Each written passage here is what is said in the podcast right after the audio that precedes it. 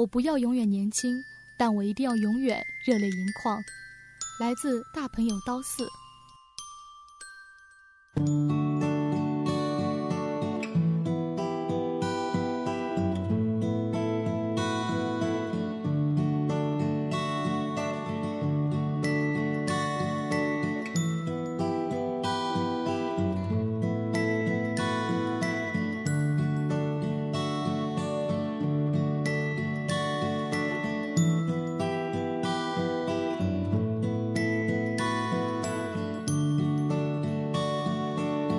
很多人知道“永远年轻，永远热泪盈眶”这句话，是来自锤子科技的老罗。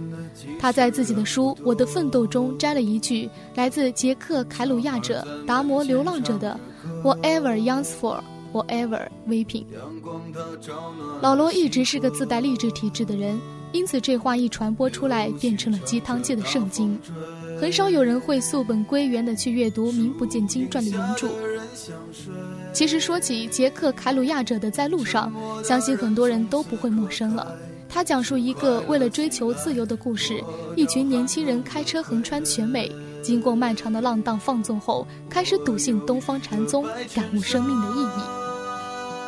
是的，自由和生命的意义才是我今天想表达的重点。在我们长大的过程中，许多人用各种表情告知我们生活的模样，如笑着说他多么幸福美满或安逸自由，又如哭着说他多么艰难困顿或寂寞难耐。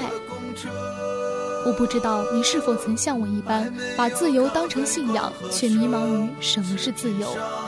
我也不知道你是否也在众说纷纭中，偏信于生活的某种模样，像一个绝望的赌徒，将生命的意义全部压在其中。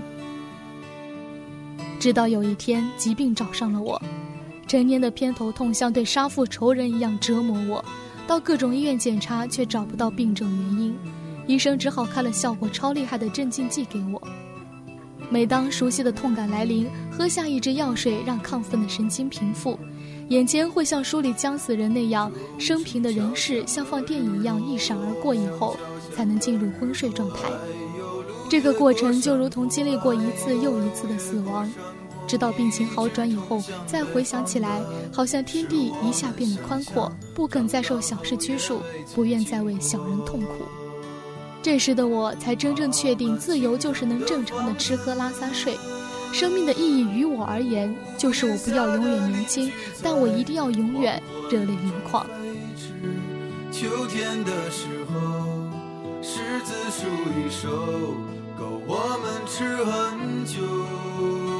年轻分为两种，第一种是面容上的年轻，十六七岁的年纪，少女的青涩格外动人，少年的白衣格外潇洒。可是谁又能永远维持在颜值的黄金时期呢？第二种则是心态上的年轻，有些人五六十岁还打扮得花枝招展，从穿着上找平衡。有些人对所有人事都能保持终身的兴致勃勃，像孩子一样去挑战和尝试。然而，在真正年轻人眼里，他们不过是老来俏和幼稚罢了。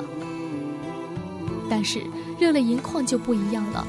我是一个兴趣爱好广泛的人，我为什么不能做最真实的自己，被所有有趣的东西打动？我是一个善良并且柔软的人，我为什么不能同情弱势群体，被所有微小的善意感动？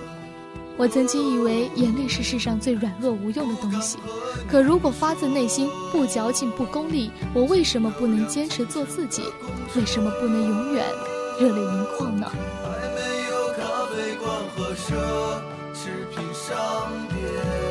每个生命都是一场独特的修行。